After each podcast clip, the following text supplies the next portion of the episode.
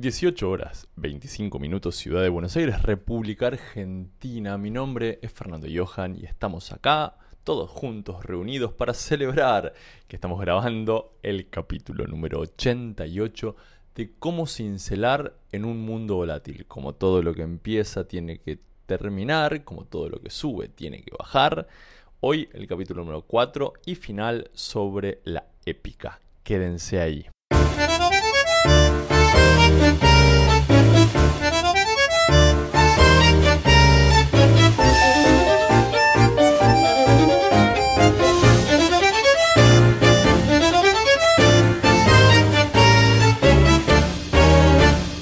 Lo dije antes, pero no me resulta para nada difícil repetirlo. Me va a costar despedirme de esta serie de la épica.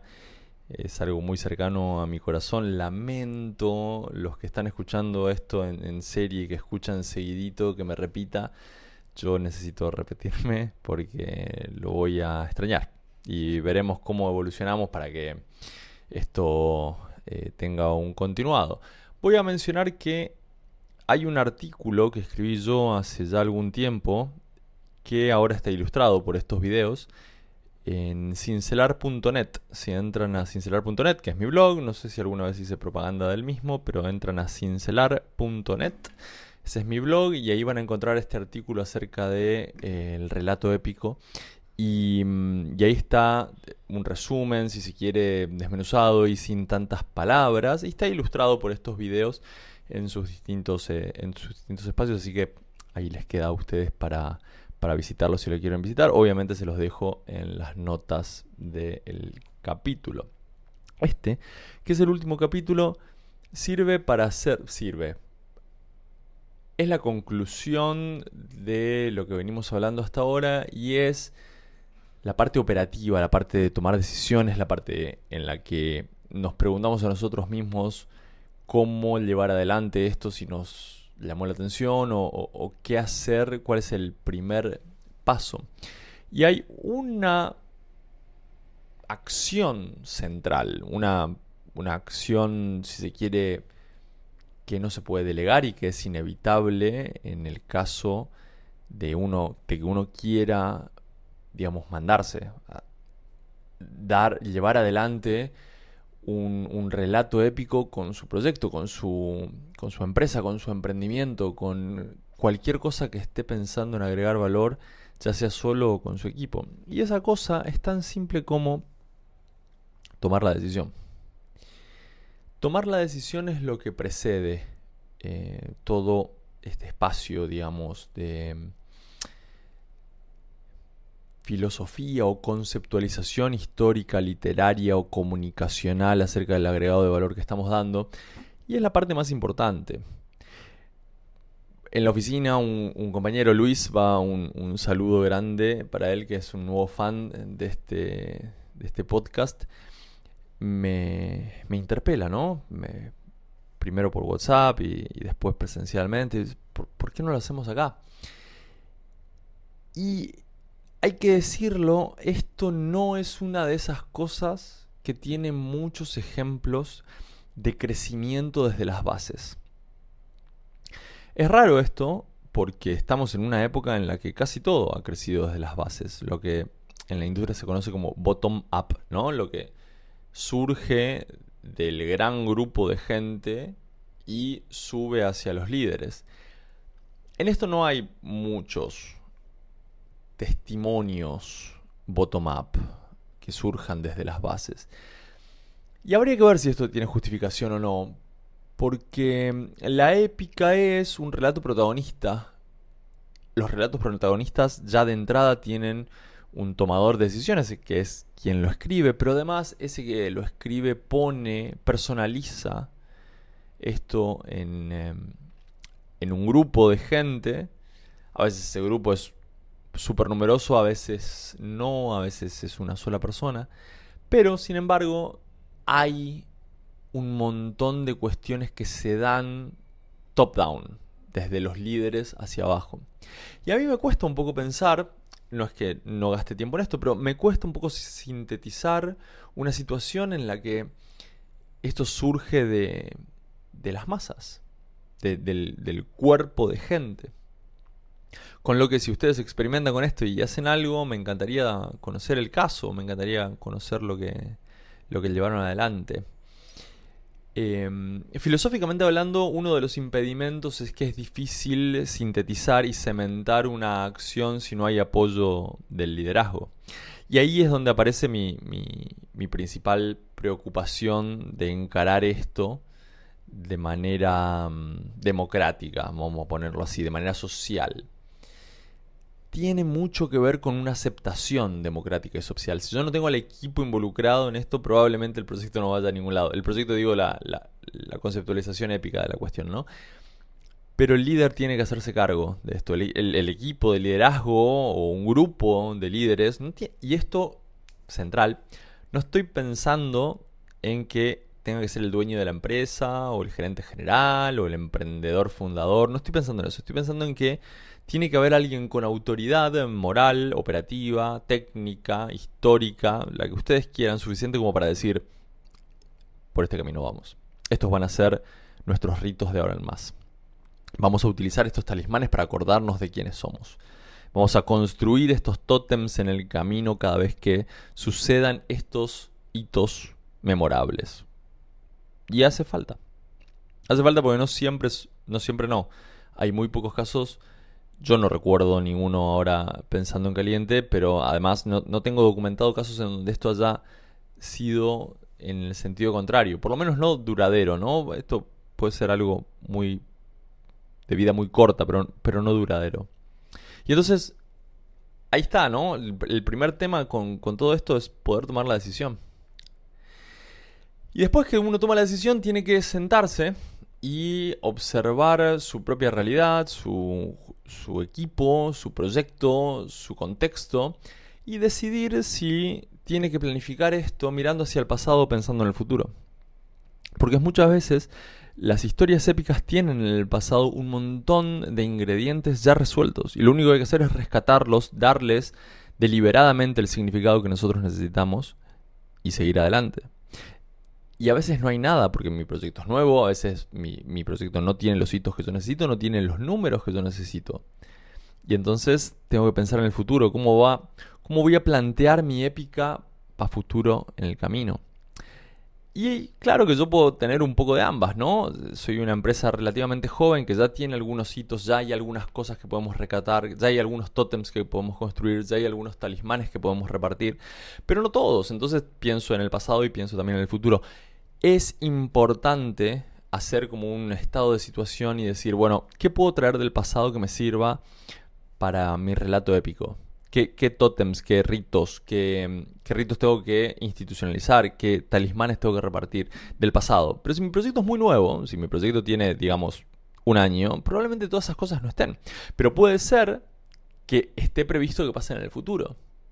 El momento en el que desembarcamos en un nuevo país. ¿no? Tenemos que ir a vender a Madrid. Bueno, ese momento es un momento que puedo decidir de antemano que signifique cosas para mi relato épico y es súper positivo hacerlo. Resulta en algo sumamente épico de contar. La, última cosa, el, último espacio, digamos, de, reality check, porque esto es como, un, como una lista de cosas sobre las cuales yo voy a marcar a ver cómo arranco. El último espacio, eh, el último elemento, digamos, es pensar un poco en em, qué va a suceder si todo va mal, ¿no?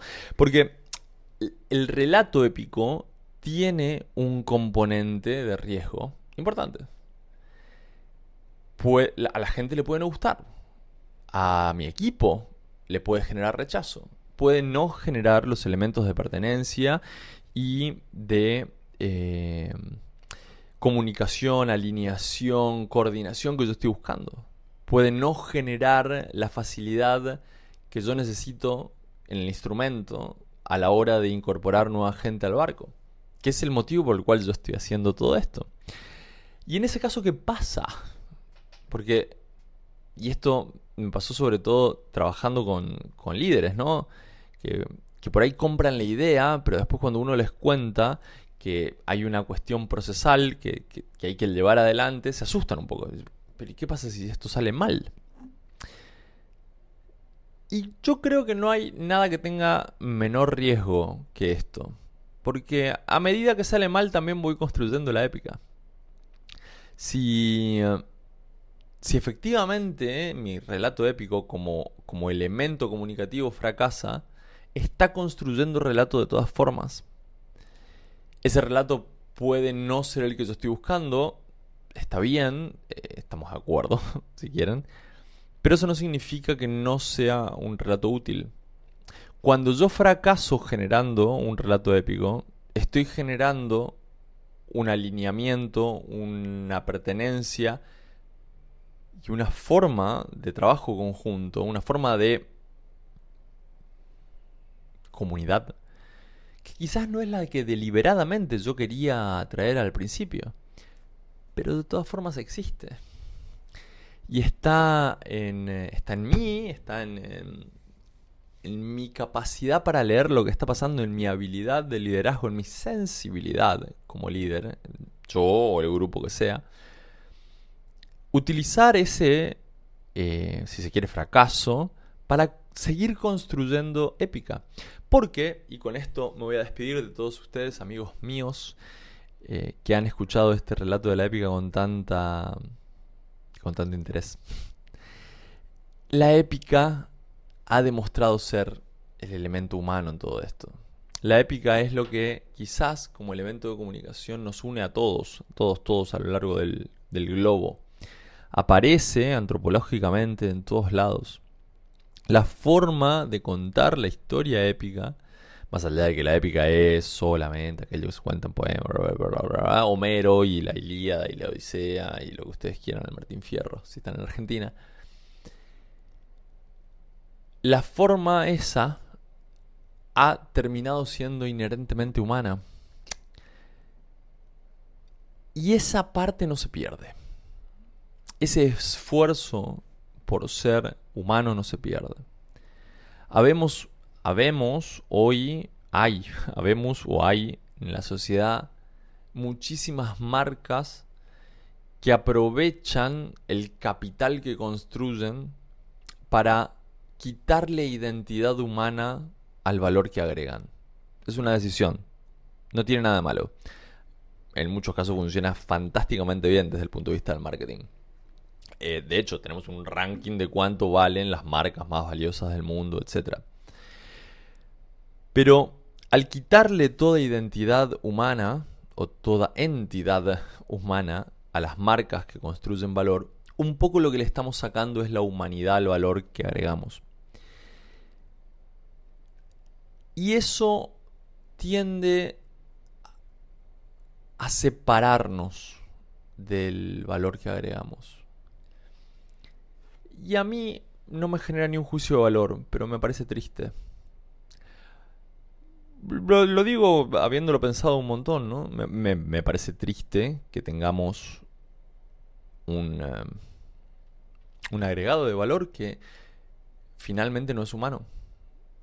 No estoy diciendo con esto que me niego al agregado de valor automatizado, digital, de inteligencia artificial. Disfruto muchísimo de todos esos agregados de valor. Lo que estoy diciendo es que los humanos, agregando valor para otros humanos, las personas, empáticas, socialmente comprometidas, que pierden su identidad, que se convierten en organizaciones sin cara, porque eso es lo que termina pasando, son situaciones tristes. Es un juicio de valor, obviamente, estoy dando mi juicio de valor personal, Fernando Johan.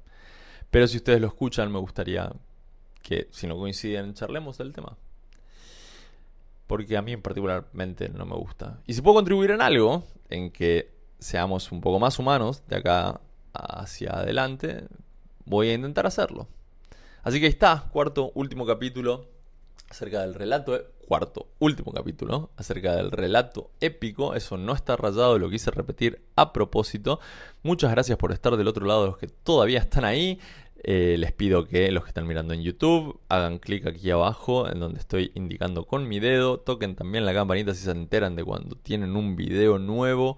Los que están escuchando en audio, gracias por compartirlo. Sus comentarios, hagan un review en, Apple Podcast o, o, en su plataforma de podcast favorita que a mí me sirve un montón.